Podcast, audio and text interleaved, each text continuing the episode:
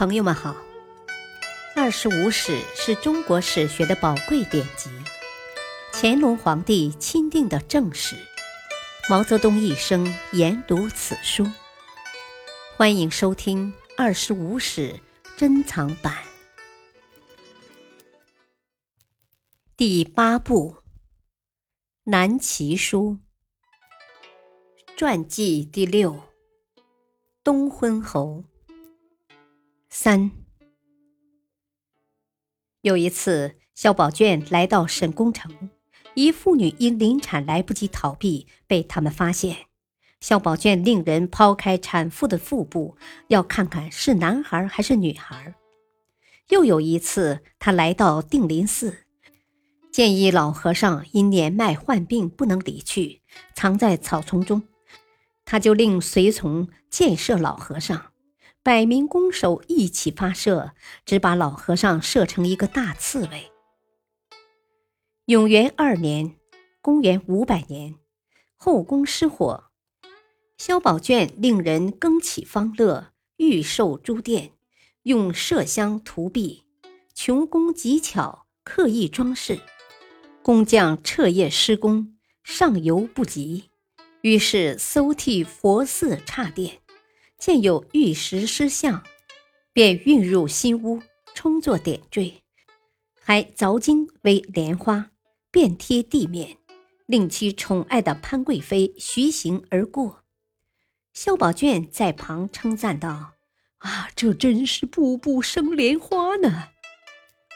又拆毁乐舞堂，改造方乐院，院中山石全用五彩涂饰。听说百姓家中有好数美食，即命人拆墙毁屋，将其洗置于院中。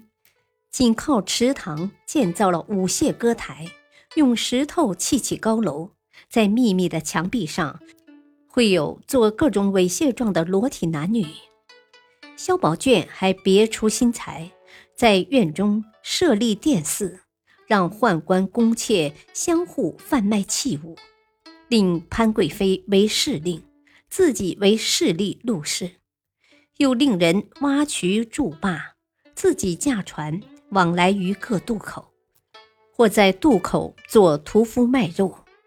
后宫中的服饰用具，无不尽意挑选珍奇之品，以致府库中旧有的物品不复所用，便令侍从与民间搜刮。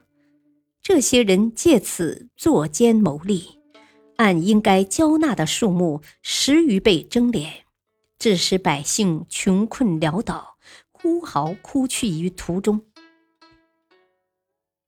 面对萧宝卷的昏狂，各地纷纷起兵。